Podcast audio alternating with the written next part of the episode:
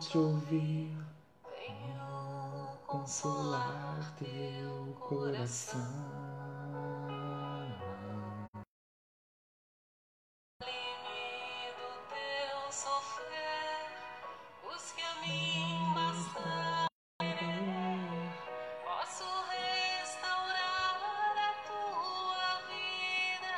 Olá a todos, sejam bem-vindos.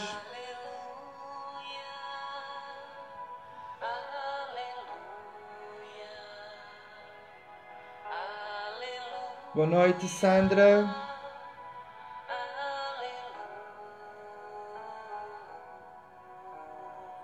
Olá, Joyce. Homens fracos, creio em mim. Toda dor há de ter fim. Sou de Deus e trago a luz ao mundo. Boa noite, Rosana.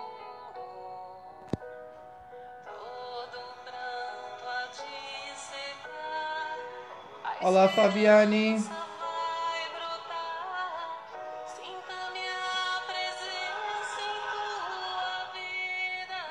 Ana Zica Ramos, boa noite.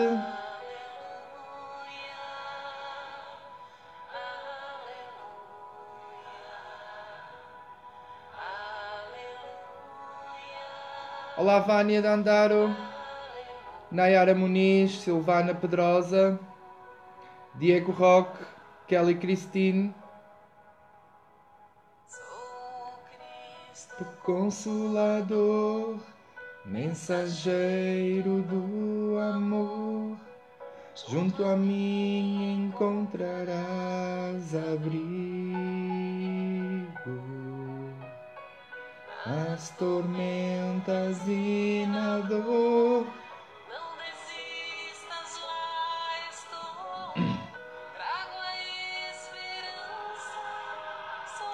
Olá, Vera Lúcia da Silva.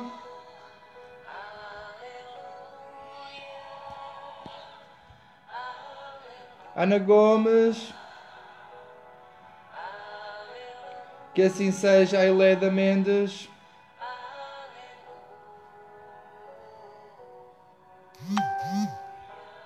Olá, Socorro. Vera Lúcia Murano.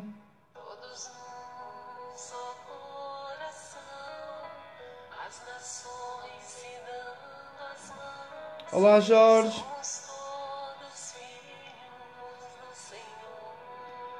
Verdade, Ana Zica.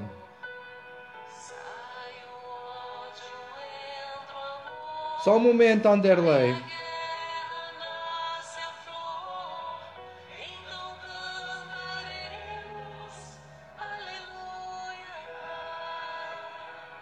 Olá, Juju. Muita alegria, socorro. Olá, Joana de Leo. Newton Poggi.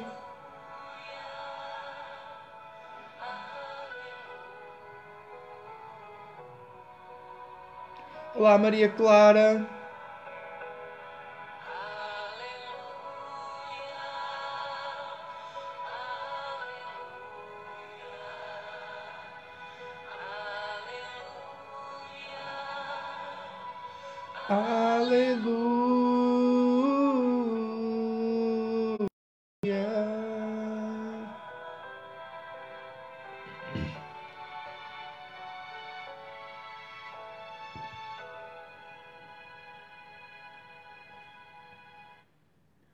Olá, então, mais calmamente, queridas irmãs, queridos irmãos, estamos aqui para mais um programa Evangelho no Lar, transmitido semanalmente na página Espiritismo Brasil Chico Xavier. Sejam todos bem-vindos, sintam-se acolhidos em meu nome, em nome da administração da página Espiritismo Brasil, na pessoa do Daniel Mendes, em nome de toda a equipa espiritual que acompanha o Evangelho no Lar e, sobretudo, em nome de Jesus, nosso Mestre e amigo, sejam todos bem-vindos. Estávamos, como puderam constatar, a ouvir uma música espírita de Elizabeth Lacerda, a partir do original Hallelujah de Leonard Cohen, o grande Uh, estamos também fazendo um compasso de espera para que mais pessoas possam se ligar e para que as que já estão a assistir, que são muitas, mais de 300, possam também fazer a generosidade ou a gentileza de partilhar esta transmissão em grupos ou no vosso perfil. Também pedia àqueles que possam deixar o vosso gosto que o façam, porque quanto mais gostos tiver a transmissão, mais o Facebook a mostrará aos restantes eh, membros do Facebook. Portanto, já estou a ver eh, as pessoas a colocar aqui pedidos de oração em seu nome e em nome dos seus familiares e amigos. É uma possibilidade que aqui temos. Quem o quiser fazer eh, pode, desde já, começar a colocar as suas vibrações nos comentários. Eu vou responder à pergunta da Alderley Mendes, que perguntava há pouco porque é que são as pessoas boas que sempre se dão mal na vida. Já vamos apresentar a visão espírita para esta situação. Antes de mais, gostava de dar a recomendação habitual, dizendo que estamos fazendo este compasso de espera de 15 minutos até à hora marcada, que é às 17h30 em Brasília, para o início. Mas antes de mais, os meus irmãos podem fazer o favor de alcançar um copo e uma garrafa ou um jarro de água da rede pública porque nós vamos proceder à fluidificação da água durante o Evangelho no Lar, por intermédio dos benfeitores espirituais que assistem ao nosso Evangelho. Eh, pedimos desde já a Jesus e ao Dr. Bezerra de Menezes que cuidem de todos estes comentários que aqui estão sendo colocados eh, neste momento. Também gostaria eh, de responder então à nossa irmã que perguntou por que é que são os bons que nesta vida sempre se dão mal. Bem, há várias explicações. A primeira explicação é que nós vivemos ainda num mundo de provas e expiações. Então, a Terra, sendo um mundo com essas características, a quantidade de irmãos que se comprazem, que têm prazer ainda no mal, na ignorância, é superior à quantidade de irmãos esclarecidos ou ditos bons.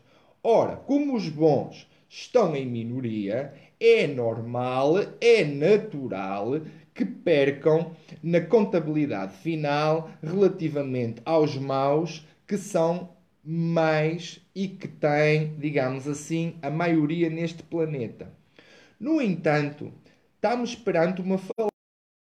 Os bons não se dão mal. Via da regra, os bons estão pagando à vida, estão reparando à vida, se, se assim quiserem dizer, alguns erros cometidos em vidas passadas.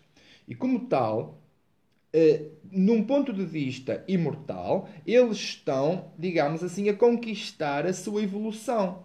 Pelo contrário, aqueles que são maus e que castigam os bons, aqueles que semeiam a guerra no mundo, a ganância e a injustiça estarão semeando para no futuro colher amargas, eh, eh, digamos assim, sementeiras que fizeram.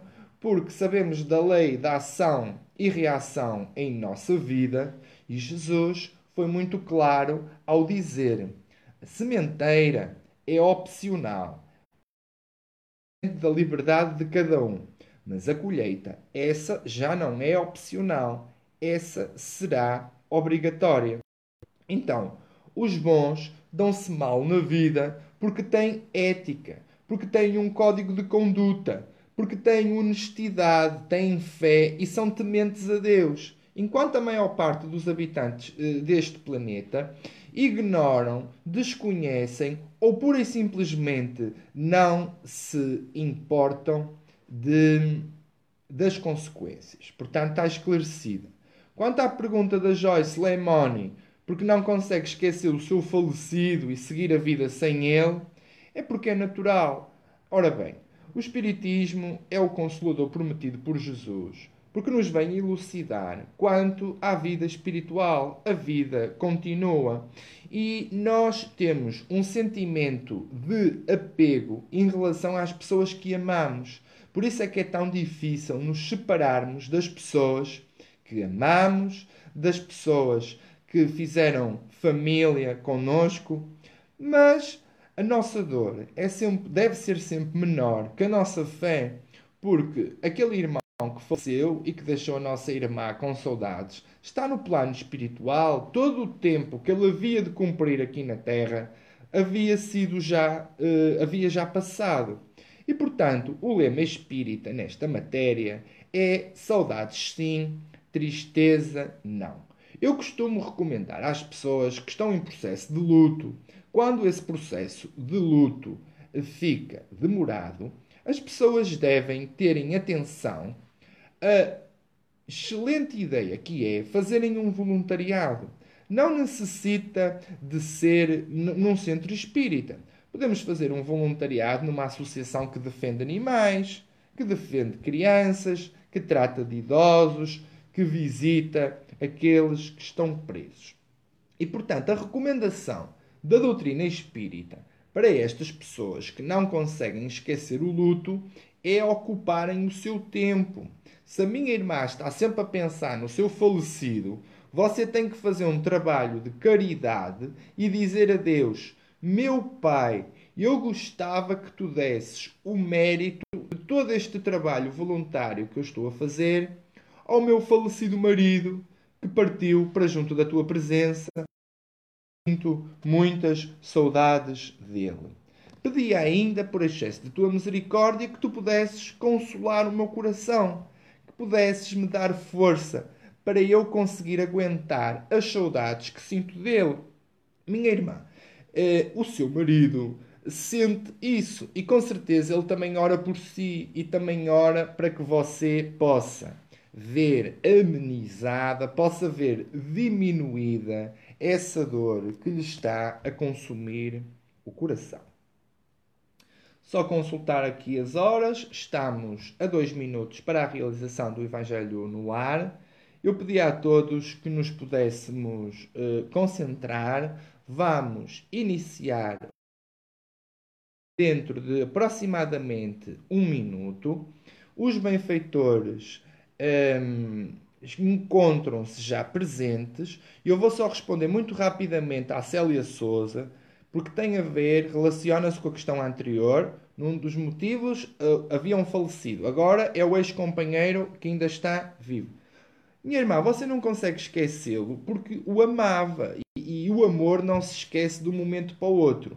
Agora, não se esqueça da recomendação de Jesus. Nós não devemos dar o amor total a um homem ou uma mulher, nem aos filhos, nem aos pais.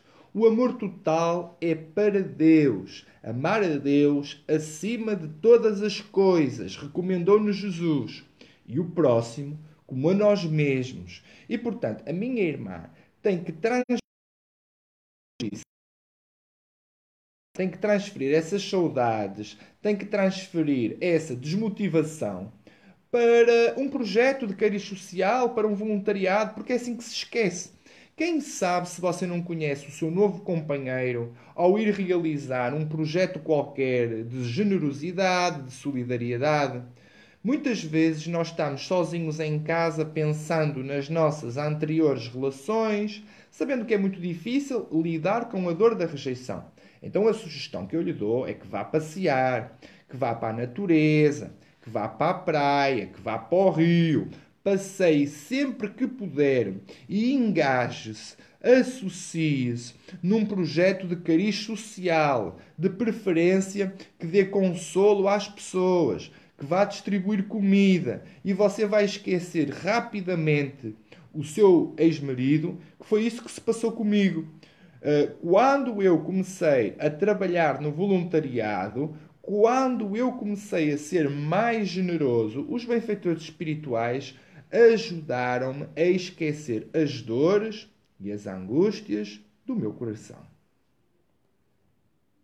Queridos irmãos, chegamos à hora marcada para o Evangelho no Lar.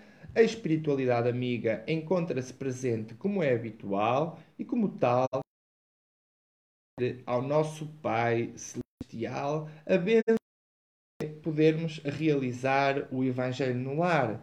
A bênção que é estarmos aqui reunidos, mais de 200 irmãos, como se fossem uma família, a vibrar pela paz no mundo, pela paz nos nossos lares, pela paz no nosso coração. Então é muita gratidão que queremos manifestar a Deus e a Jesus em primeiro lugar e a toda a espiritualidade. Em segundo lugar, gostaríamos de reconhecer Deus como o Senhor Supremo do universo, louvá-lo e dar-lhe toda a glória, dizer a Deus que o amamos muito e que gostaríamos muito que Ele nos ajudasse naquilo que são as nossas dificuldades eh, na vida. E como nós não conseguimos orar sem que apresentemos o rol dos nossos pedidos a Deus e a Jesus, eu gostaria de pedir eh, por todas as pessoas que estão aqui assistindo, pelos seus familiares, por estes comentários que foram aqui colocados na transmissão, pelos comentários que foram colocados nos posts específicos que eu fiz, que o Dr. Bezerra de Menezes, que me perdoe honorá-lo com, com tantos pedidos, eu, eu não tenho possibilidade e vejo-me na obrigação de recorrer a ele, o médico dos pobres, um fiel trabalhador de Jesus, para que para que tome conta de tantos irmãos que com certeza eu não o conseguirei fazer. Pedir ainda por todos aqueles que sofrem, pelas crianças, pelos animais abandonados, pelos que estão em países com guerra, pelos que estão doentes com o coronavírus, pelos que estão doentes em hospitais, pelos que estão nos presídios.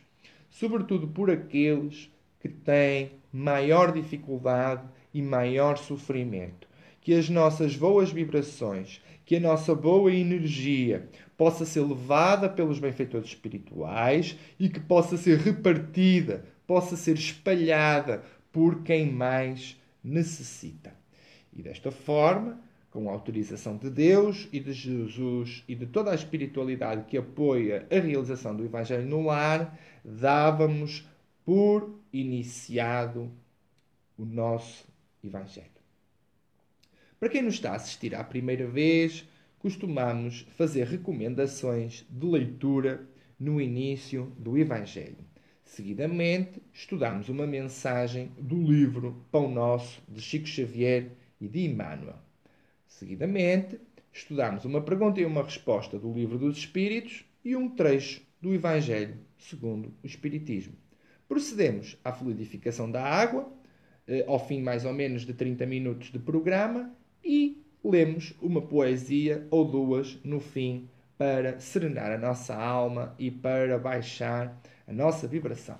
Então, sem mais demoras, eu hoje trouxe aos irmãos um livro espetacular, um livro verdadeiramente maravilhoso e que vos recomendo vivamente que o leiam. E este livro é Raul Teixeira, psicografado pelo de Paula Vitor. Aqui vemos o professor Raul Teixeira de Niterói, Rio de Janeiro, e também vos posso mostrar uma foto do espírito que escreveu este texto, Francisco de Paula Vitor. Então, este livro chama-se Quem é o Cristo? E eu vejo que muitos irmãos nossos sabem quem é Cristo. E lemos então o seguinte na contracapa deste magnífico livro. A figura de Jesus Cristo jamais passou pelas sociedades humanas sem provocar acalorados debates. Parece que todos a veem de um modo especial, de acordo com a sua maturidade e visão do mundo, ou em função das suas múltiplas culturas. Teria sido Jesus um Deus ou um herói? Um revolucionário ou um chefe político? Um mago ou um visionário? Diante dessas interrogações do Ocidente e do, Oriente, o espírito Francisco de Paula Vitor nos vem aclarar a respeito do homem de Nazaré, valendo-se das referências que ele fez a si próprio enquanto desempenhou a sua missão entre os homens na Terra. Vale a pena adentrar esse conjunto de enfoques inteligentes e oportunos, atuais e simples, por meio dos textos claros e objetivos, de grande beleza e lúcidas abordagens com que Paula Vitor nos presenteia. Dessa forma, o benfeitor espiritual nos deixa captar a resposta possível para essa instigante quão velha pergunta: afinal, quem é o Cristo? Eu diria que Jesus é o amor não amado que por nós pacientemente espera. Jesus hum, é nosso guia e modelo, consoante nos ensinam os espíritos superiores que assinam a codificação espírita. Jesus é ainda o único homem que dividiu o tempo em dois, em antes de Cristo e depois de Cristo. Jesus é o grande desconhecido. Jesus é o nosso irmão mais velho, é o nosso maior amigo que nos livra de todo o perigo e que nos conduz ao Evangelho. Da forma a rimar, a presença da espiritualidade a brilhar, porque quando o tema é Jesus, tudo se transforma em luz. Gostaria ainda de dizer às pessoas que estão chegando pela primeira vez cumprimentar a minha querida amiga Eliane Pinto, um grande beijinho, Grilo, Fátima Crevelenti, todos os que estão chegando. Uh, não consigo, quando estou a ler as mensagens, ver todos os comentários, mas eu costumo uh, assistir a, a, digamos assim, à gravação do dia. Ler todos os comentários. Por isso, perdoem-me se não posso responder às vossas perguntas agora durante o direto, porque é muito difícil acompanhar e temos um trabalho a ser feito, né? temos um périplo, uma jornada, e eu não posso estar a interromper o estudo dos livros para responder às perguntas de cada um de vós. No entanto, se alguém aí nos comentários, como a Vera Lúcia da Silva ou outros, se sentir habilitado a responder, por que não responder? Ana Gomes, igualmente. Estamos aqui perante uma oportunidade abençoada de trabalho, estamos perante uma oportunidade abençoada também de consolar os nossos irmãos, como eu estou fazendo agora. Olá, Georgina Borges. Muito boa noite. Que Jesus abençoe a sua vida. Não custa termos uma palavra de acolhida com os nossos irmãos, é o dever do cristão ser acolhedor. Então, respondendo ainda à pergunta do livro Quem é o Cristo, eu diria que o Cristo é o protagonista dos quatro evangelhos. E eu perguntava aos irmãos aí em casa se vocês sabem quem é o quinto evangelho. É uma pergunta muito interessante é que o quinto evangelho somos cada um de nós. Jesus deixou um, um evangelho inacabado, que são os seus irmãos menores, como nós. Então, Jesus espera, depois de ter deixado os quatro evangelhos, que nós sejamos o evangelho que falta, o quinto, através da nossa reforma íntima e, sobretudo, através do nosso exemplo. Como nos diz Francisco de Assis, o amigo favorito de Jesus. Evangeliza sempre, se necessário, fala. E diz-nos também: tem muito cuidado com a tua conduta na vida, porque ela pode ser o único evangelho que as pessoas tenham a de testemunhar. E perante tão elucidativas mensagens, eu pergunto aí em casa: o que nos falta para seguirmos o Cristo. Quem é o Cristo? Eu diria que o Cristo é o nosso amigo maior, modelo e guia da humanidade e que devemos, sem dúvida alguma, seguir já hoje. Então, estudando o livro Pão Nosso, psicografado pelo apóstolo da Caridade, Francisco Cândido Xavier, editado pelo seu eh, iluminado mentor, Emmanuel, vamos sortear para nosso estudo de hoje a mensagem 168, que nos traz uma fala constante de João 21. E o título é De Madrugada. E no primeiro dia da semana, Maria Madalena foi ao sepulcro de madrugada, sendo ainda escuro, e viu a pedra removida do sepulcro. Boa noite, João Pai. É uma mensagem muito bela, que toda a gente recorda que foi Maria Madalena que encontrou a pedra da laje removida. Ora, passou o carnaval Estamos em período da quaresma, contando os dias que faltam até a mensagem mais oportuna nos saiu hoje. Então diz-nos assim Emmanuel, não devemos esquecer a circunstância em que Maria de Magdala recebe a primeira mensagem de ressurreição do Mestre. e desalentos da pequena comunidade não perde tempo em lamentações estéreis, nem procura o sono do esquecimento. Os companheiros haviam quebrado o padrão de confiança. Entre o remorso da própria defecção e a amargura pelo sacrifício do Salvador, cuja lição sublime ainda não conseguiam aprender, confundiam-se em atitudes negativas. Pensamentos contraditórios e angustiados azurragavam-lhes os corações. Madalena, contudo, rompe o véu de emoções dolorosas que lhe embarga os passos. E é imprescindível não sucumbir sobre os fardos, transformando-os, acima de tudo, em elemento básico na construção espiritual. E Maria resolve não se acobardar ante a dor porque o Cristo fora imolado na cruz. Não seria lícito condenar-lhe a memória bem-amada ao olvido ou à indiferença. Vigilante, atenta a si mesmo, antes de convencionalismos, vai ao encontro do grande obstáculo que se constituía do sepulcro, muito cedo, precedendo o despertar dos próprios amigos, e encontra radiante resposta da vida eterna rememorando esse acontecimento simbólico. Perdão. Recordemos nossas antigas quedas por havermos esquecido o primeiro dia da semana, trocando em todas as ocasiões o mais cedo pelo mais tarde. Perdoem a emoção, eu já estou profundamente emocionado com esta mensagem que nos saiu hoje porque Maria de Magdala revelou um profundo amor ao Cristo.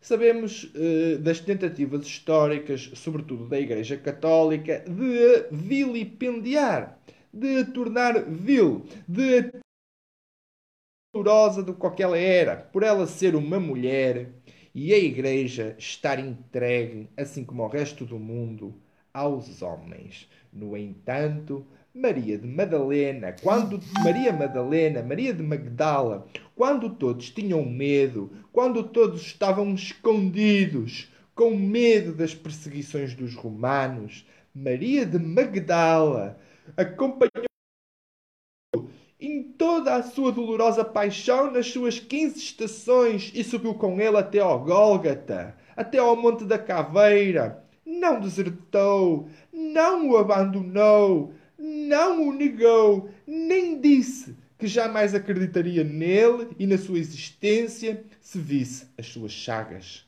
Então, ao primeiro dia, ao primeiro dia, aliás, ao terceiro dia, depois da crucificação de Jesus, conforme estava escrito, Madalena, do Cristo, para quem não sabe fazer, e incensos e a colocar ia colocar a aloe vera e a prestar no fundo uma homenagem ao Cristo. E quando lá chegou, encontrou a laje removida, porque o Cristo ressurgido, não ressuscitado, ressurgido, já não mais lá se encontrava. Então, no fim do Evangelho, eu vou ler para vocês a poesia O Ressurgimento de Jesus, que conta toda esta história. Fica a impressão de que na espiritualidade reside aquilo que Jesus disse. A espiritualidade no diálogo de Maria e de Marta, dizendo que a irmã que escolheu a espiritualidade escolheu a parte mais importante e nada dessa parte lhe será negado. Então, nós, além de termos que escolher a melhor parte, que é sempre a parte do Evangelho, a parte da espiritualidade, devemos ser acordar cedo para o serviço. Quando digo acordar cedo, é, não é acordar às 6 da manhã. É acordar aos 20 anos ou aos 30 e não estar à espera dos 60 ou dos 70 anos para acordar, para ir servir Jesus.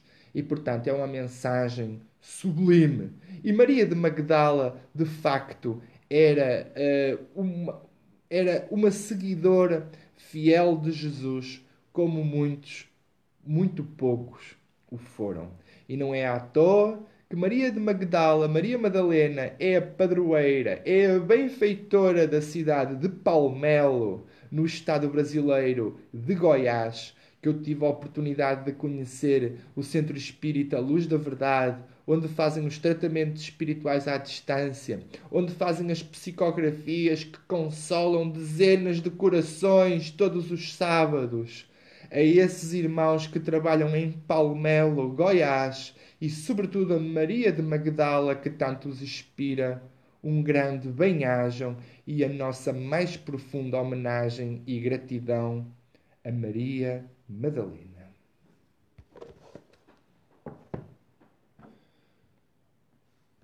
Leríamos agora uma pergunta e uma resposta do livro dos Espíritos e saiu-nos a parte da pluralidade dos mundos que se encontra no capítulo terceiro. E na pergunta 55, engraçado que uma pessoa já me fez esta questão esta semana. Na pergunta 55, Allan Kardec pergunta o seguinte aos espíritos: São habitados todos os globos que se movem no espaço?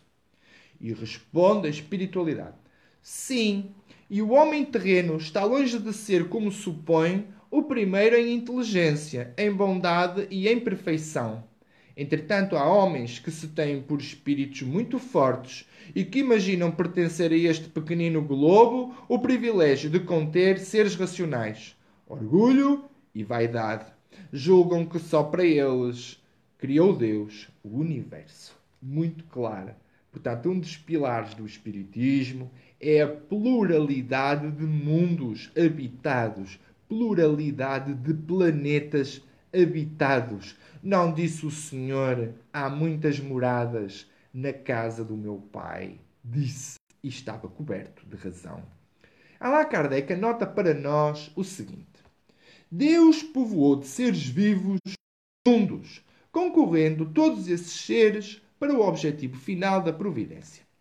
Acreditar que só os haja no planeta que habitamos, fora duvidar da sabedoria de Deus, que não fez coisa alguma inútil. Certo, a esses mundos há dele de ter dado uma destinação mais séria do que recreiam a vista. Aliás, nada há, nem na posição, nem no volume, nem na Constituição a suposição de que ela goze do privilégio de ser habitada com exclusão de tantos milhares de milhões de mundos semelhantes. Portanto, bem, a espiritualidade nos ensina o seguinte que eu acho maravilhoso. Quando vocês aí em casa estiverem tristes à noite, vão à janela, mirem o céu, olhem para a miríade de estrelas. Vocês não as podem contar, pois em cada uma delas existe um mundo, provavelmente. São estrelas que têm planetas que gravitam à volta dela e que existe vida.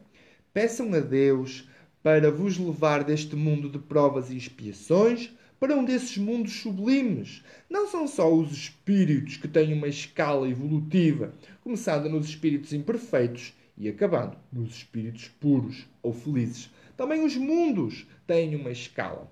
Começam com mundos primitivos, como era a Terra ao tempo dos dinossauros e do homem de Cro-Magnon e do homem Homo sapiens.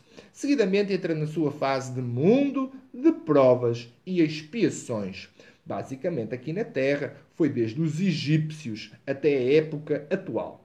Nesta fase, estamos a caminho da nova era, onde vamos entrar no mundo de regeneração. Neste mundo de regeneração, a quantidade de bem supera a quantidade do mal. E no mundo de provas e expiações, a quantidade do mal supera a do bem. No mundo primitivo, temos ainda o próprio globo a informação, o assentamento das placas tectónicas, eventualmente algumas convulsões ainda próprias do planeta, mas depois entramos nos mundos esclarecidos, nos mundos puros, nos mundos felizes, onde habita a espiritualidade superior, a espiritualidade de luz, basicamente os anjos, sendo que para a doutrina espírita os anjos são apenas espíritos que não necessitam de reencarnar. E, portanto, perfeitamente esclarecedora, querem uma prova da existência de mundos habitados. Chegou há poucos dias à Terra um sinal de rádio que veio de milhões de anos-luz da Terra. Ou seja, alguém emitiu um sinal de rádio que atravessou o universo inteiro para chegar até aqui. Ora, portanto, está mais que provada esta questão da pluralidade de mundos habitados. Mas há outra questão. Os meus irmãos aí em casa podem estudar a revista Espírita e vão ver que Allan Kardec entrevista, através de médiums, dois espíritos muito ilustres que vivem, sabem onde? Em Júpiter, no mundo feliz. E esses espíritos não é nada menos que o Amadeus Mozart e o grande ceramista francês, considerado até o pai da cerâmica, e ele maravilhas de Júpiter. Assim, em traços gerais, meus irmãos, que nesses mundos uh, os centros de força, os chakras, três inferiores, não estão muito desenvolvidos, portanto, não há grandes necessidades sexuais, não há grande necessidade de alimentação, portanto, o que os chakras estão desenvolvidos é este, este, o da comunicação e o cardíaco. Portanto, à medida que nós avançamos para mundos superiores, nós vamos indo de baixo do ser fisiológico cá para cima, para o ser psicológico. E só mais uma última nota para dizer algo muito interessante. Conhecem o grande escritor francês Victor Hugo, autor de livros célebres como Sejam os Miseráveis ou 1893. Ora, Victor Hugo escreve-nos através da mediunidade de Divaldo Franco. E uma das suas frases memoráveis do grande escritor francês, que nos descreve a Catedral de Notre-Dame com uh, ínfimo pormenor e arte invulgar, a que ardeu há pouco a Catedral de Notre-Dame, a Catedral de Nossa Senhora, em Paris, falando uh, naquela história do Corcunda de Notre-Dame, o Quasimodo. Então, Vitor Hugo diz-nos algo interessantíssimo. Diz-nos que aquilo que é mais parecido com a nossa alma é a abelha. A abelha porquê? Porque enquanto a abelha vai de flor em flor à procura do pólen, que é para si o néctar da vida, a alma vai de estrela em estrela, progredindo sem cessar na sua evolução. E, portanto, o nosso mundo é um mundo pequeno. O nosso Sol, que é gigante comparativamente com a Terra, não passa de um grão de areia comparado com a estrela Sirius, comparado com Betelgeuse, comparado com Alpha Centauri, que são centenas ou milhares de vezes superiores ao nosso Sol.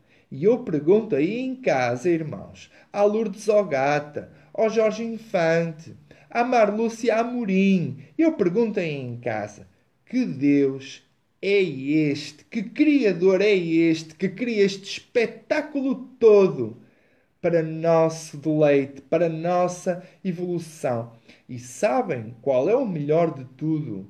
É que destes bilhões de estrelas que habitam os bilhões de galáxias, cada galáxia com os seus bilhões de estrelas. Sabem o que é isto, irmãos? 4% do universo conhecido. A gente só conhece 4%. E estes 4% miríades de estrelas são tantas que nem dá para contar. E portanto, o que nos resta a fazer é reverenciar Deus como supremo arquiteto do universo e agradecer-lhe por nos ter dado o dom da vida, porque o contrário de nascer é morrer, mas o contrário de vida não existe. Não existe contrário à vida. A vida é um dom de Deus, uma vez dada pelo Pai. Só Ele a pode tirar. E daí a enorme cobardia, eu diria até o crime em que consiste o aborto, o suicídio e até mesmo a eutanásia. E não querendo entrar nestas questões fraturas, tendo entrado, porque o lema da doutrina espírita é em defesa da vida sempre. Perdoem a emoção, estou muito emocionado. Hoje, com certeza, a presença da espiritualidade uh, é uh, uma certeza, aliás, uma convicção profunda. Passo até a confidenciar-vos algo muito interessante. Eu recebo mensagens de pessoas que sonham com o Evangelho no lar. O Evangelho no lar é um trabalho que é organizado na espiritualidade. Há pessoas que estão anotando os nomes, anotando os nomes dos doentes. E eu então não tenho coragem de acabar com o Evangelho no lar só cadáver. Enquanto eu tiver força, enquanto eu tiver saúde, enquanto eu tiver fé, eu não poderei acabar no lar, porque traz luz às pessoas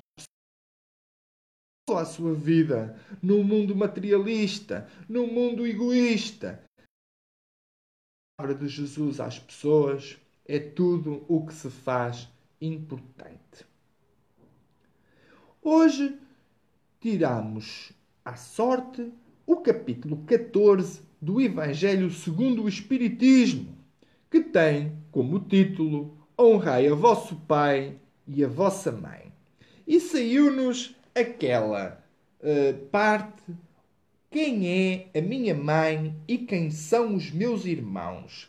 Que é uma pergunta que Jesus nos faz. Então, temos uma parábola, uma parábola constante de Mateus 3, 20, 21, 31 a 35 e também de Mateus 12, 46 a 50. E diz-nos assim o evangelista Mateus Levi, ex-cobrador de impostos. E tendo vindo para casa, reuniu-se aí tão grande multidão que eles nem sequer podiam fazer a sua refeição. Sabendo disso, vieram seus parentes para se apoderarem dele, pois diziam que perderam o espírito. Vindo. E com Mandaram chamá-lo. Ora, o povo se assentaram em torno dele e lhe disseram: Tua mãe e teus irmãos estão lá fora e te chamam. Ele lhes respondeu: Quem é minha mãe e quem são os meus irmãos? E, perpassando o olhar pelos que estavam assentados ao seu redor, disse: Eis aqui a minha mãe e os meus irmãos, pois todo aquele que faz a vontade de Deus, esse é meu irmão minha irmã e minha mãe. Singulares palavras estas de Jesus. Parece quase uma estranha moral, mas não é. É de um profundo simbolismo. Quando há pessoas que Jesus, que dizem, que falam na Virgem Maria e que dizem que Jesus não tinha irmãos, não, não estão a ver aqui no Evangelho de Mateus que Jesus tinha irmãos. Então eu pergunto: a Virgem era virgem para o nascimento de Jesus e não era virgem para o nascimento dos seus irmãos. Puxem pela cabeça e quem tiver ouvidos e quem tiver olhos que veja. Então Allan Kardec comenta para nós. Singulares parecem algumas palavras de Jesus por contrastarem com a sua bondade e a sua inalterável benevolência para com todos. Os incrédulos não deixaram de tirar daí uma arma, pretendendo que ele se contradizia. Facto, porém, irrecusável é que a sua doutrina tem por base principal, por pedra angular, a lei de amor e de caridade. Ora, não é possível que ele destruísse de um lado o que de outro estabelecia, de onde esta consequência. Se certas proposições princípio básico é que as palavras que lhe atribuíram foram ou mal reproduzidas, ou mal compreendidas, ou não são suas. Portanto, o que aqui se quer dizer é que esta história vou abreviar para vocês, em resumo, diz assim: Os irmãos do Cristo achavam que ele estava louco porque ainda hoje se passa isso. Quando nós uh, nos revelamos um médium, por exemplo, a nossa família fica contra nós. A nossa família não quer, via da regra, que a gente se exponha demais. E a família de Jesus também não queria que ele se expusesse tanto. Com certeza com receio do que os judeus e do que os romanos lhe faz, fariam e vieram a fazer. Ora bem, portanto, o que Jesus nos quer dizer, até porque a seguir vem o capítulo da parentela corporal e da aparentela espiritual, o que Jesus nos quer dizer é que o importante não é os nossos parentes de sangue. O importante são as pessoas que têm sintonia, que têm afinidade conosco. E esses são aqueles que têm similitude de pensamento e de atitudes. Ora, se nós somos espíritas, significa que já estamos um pouco evoluídos, que temos consciência da espiritualidade. Ora, por isso é que Jesus diz: o meu irmão e o meu pai e a minha mãe são aqueles que fazem a vontade de Deus. Porque se eu tiver que é criminoso, o que é que adianta ele ser do meu sangue? Eu não me revejo naqueles comportamentos. Então Jesus alicerçou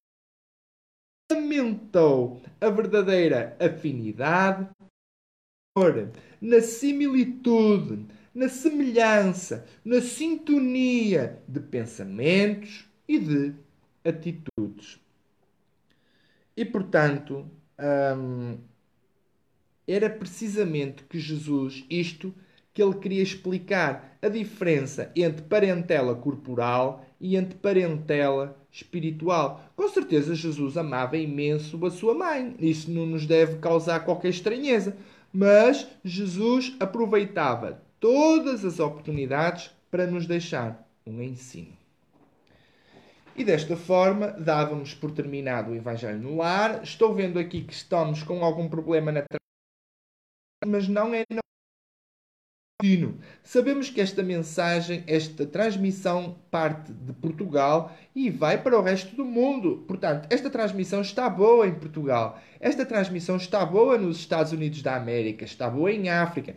Acontece que pode não estar inteiramente boa em todos os locais do Brasil, da América do Sul, em algum sítio na Europa pode não apanhar. Mas deixem-me dizer-vos, quando assim for, não terminem logo. Esperem um pouquinho. O Facebook corrige. Quando, quando quiserem, atualizem a página lá em cima, que é o refresh. E outra coisa, se algum dia a, a, a, transmissão travar, não se preocupem, voltem uns minutos mais tarde, porque o Facebook conserta, cola todos os vídeos. E quando vocês vão ver a revisão do Evangelho no Lar, quando vocês vão rever, está tudo direitinho. Outra coisa muito importante: quem usa aplicativo de Facebook no telemóvel tem que sempre ter o aplicativo atualizado. Caso o aplicativo não esteja atualizado, terão problemas de som e imagem no destino.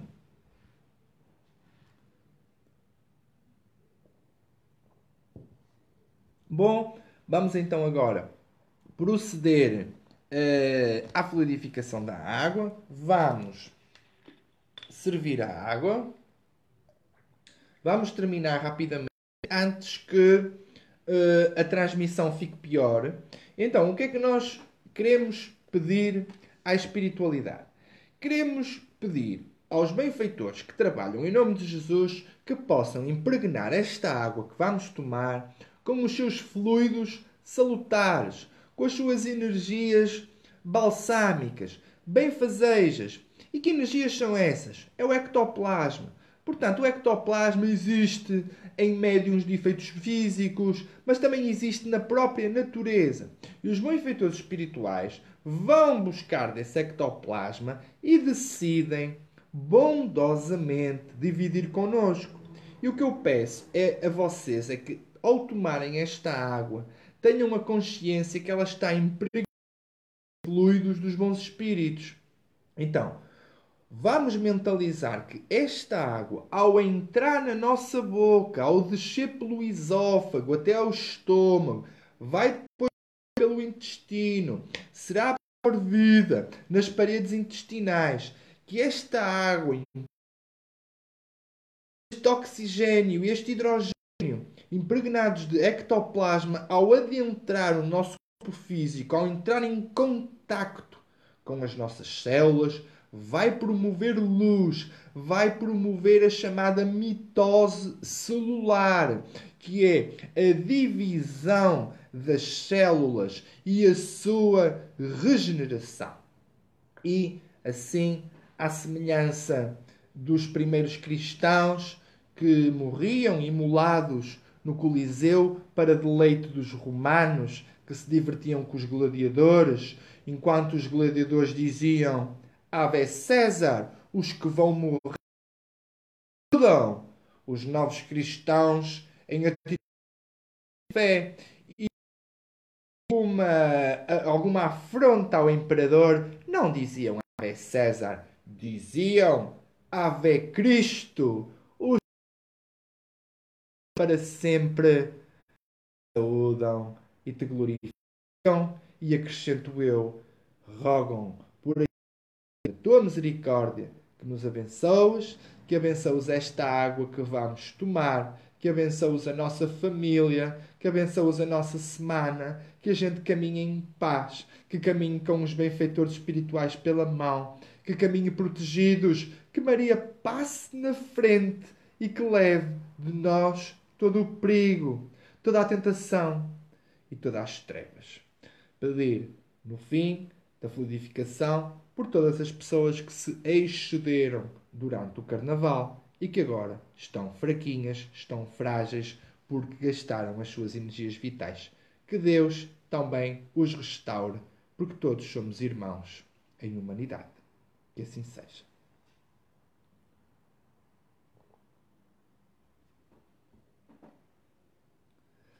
Lembrar às pessoas que se a vossa água terminar, podem, quando ela estiver prestes a terminar, encher mais.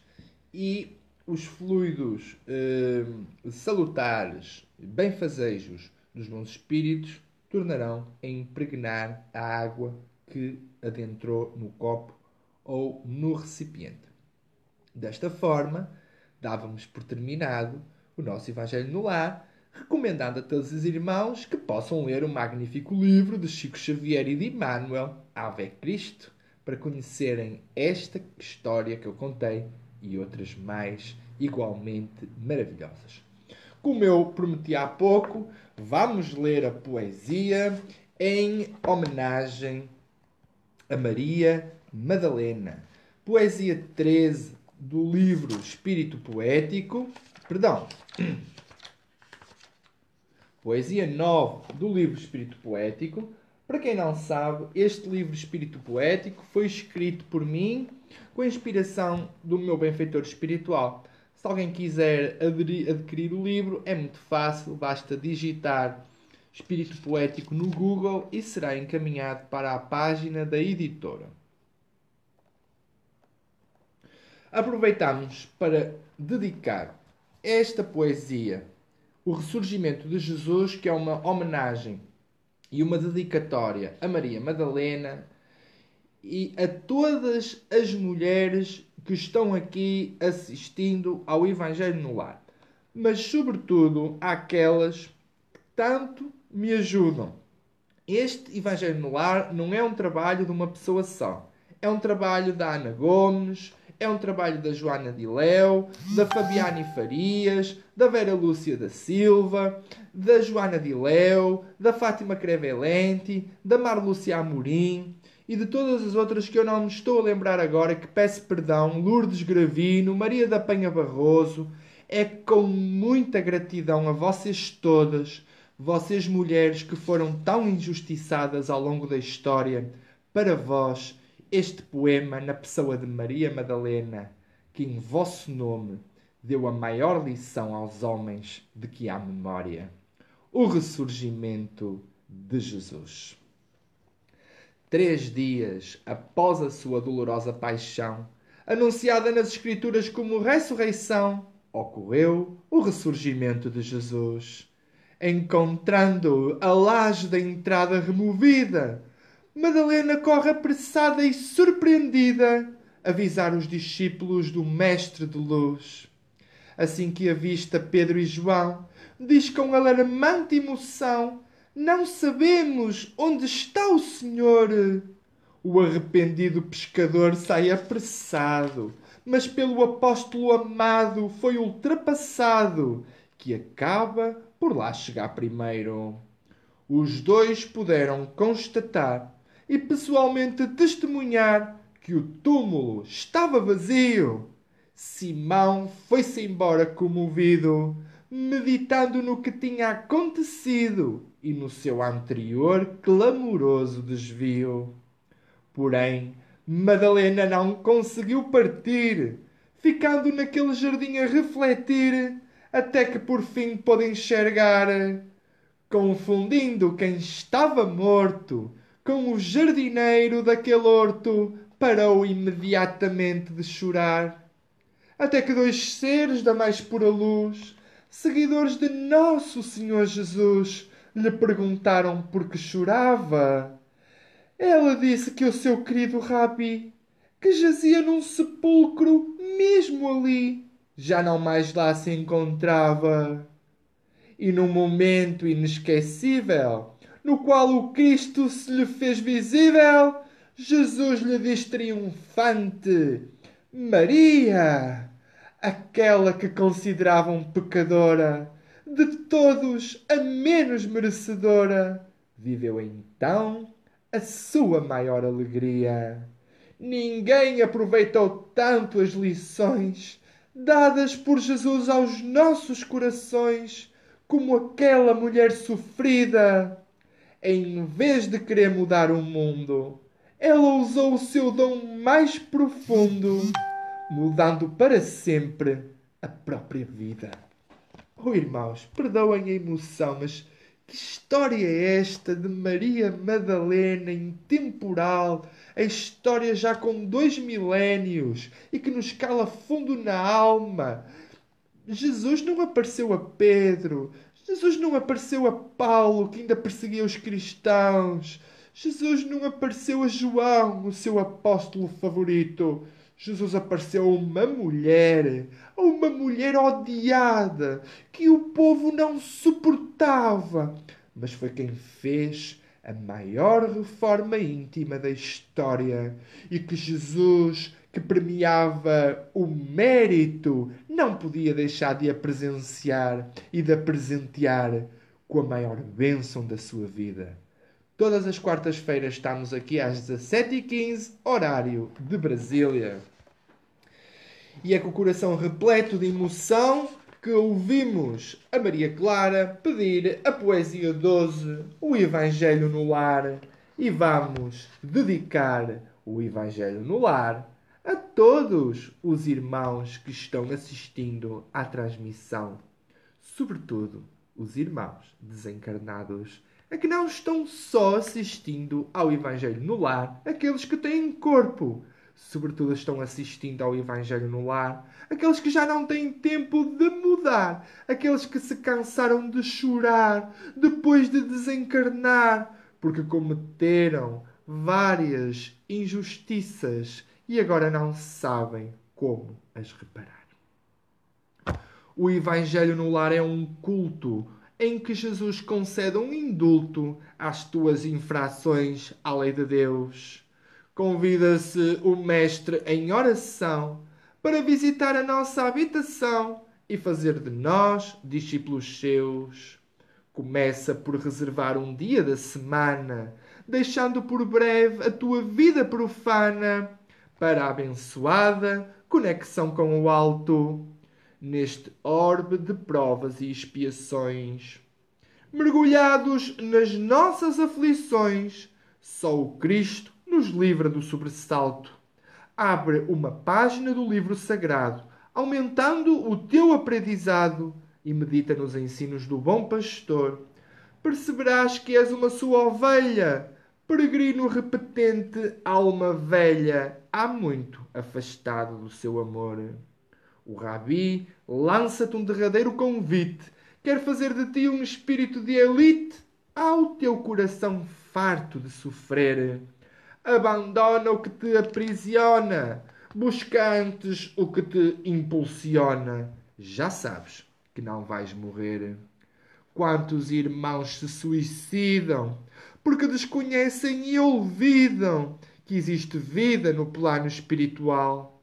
Por isso é que escrevo estas rimas. Desejo evitar potenciais futuras lágrimas numa desinteressada atitude fraternal.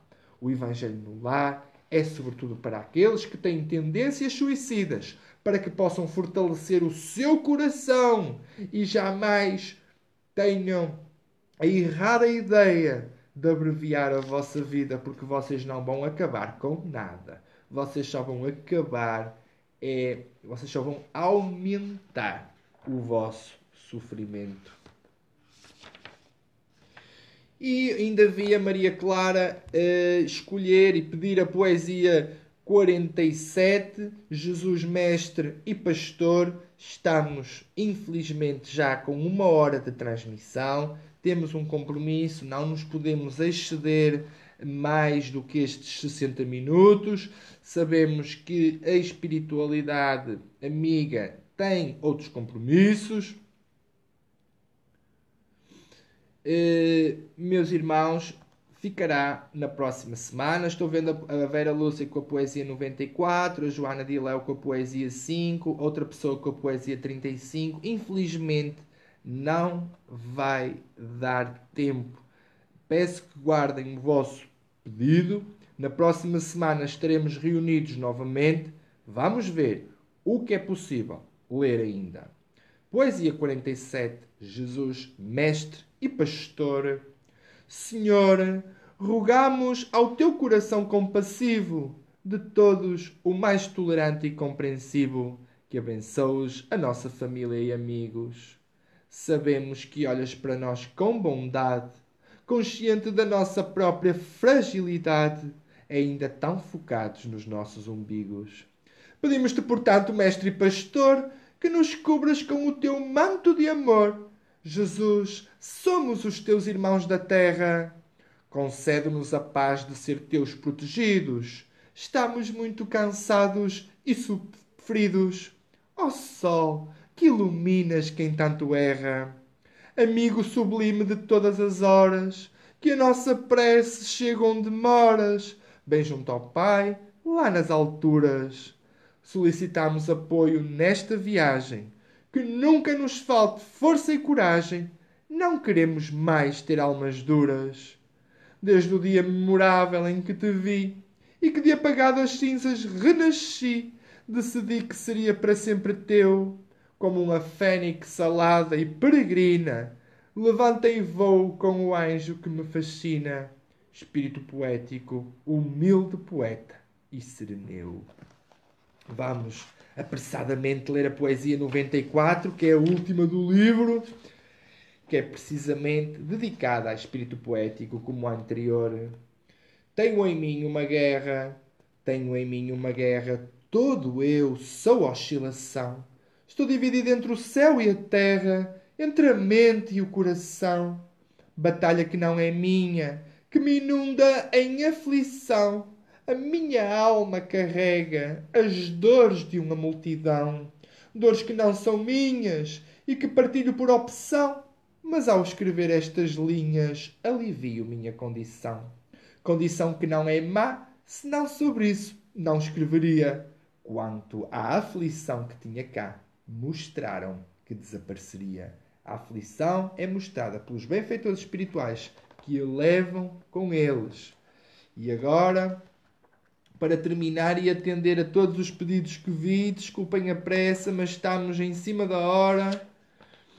Poesia 35, a quem a pediu. Sou o dia que se despede, sou o dia que se despede, refugiando-se no arrebol dourado. Sou quem com doçura te pede que fiques sempre ao meu lado. Sou o anjo, perdão, sou o astro que te ilumina, cintilante estrela que te ensina os arcanos da filosofia natural. Se observares bem as lições que diariamente trago aos corações, constatarás que tudo tem um final. Porém, quando pensas que terminou o ciclo eterno da vida em renovação, eis que a noturna lua se levantou convidando-te à abençoada reflexão. Sabes que te quero imensamente bem. Cogitas porventura do meu amor por ti. Saudou-te menino nascido em Belém, que mais tarde se tornou o vosso rabi. Viajo para onde eu desejo, navego à velocidade da luz. Sou quem te abençoa num beijo. Sou o teu mestre, o Cristo Jesus.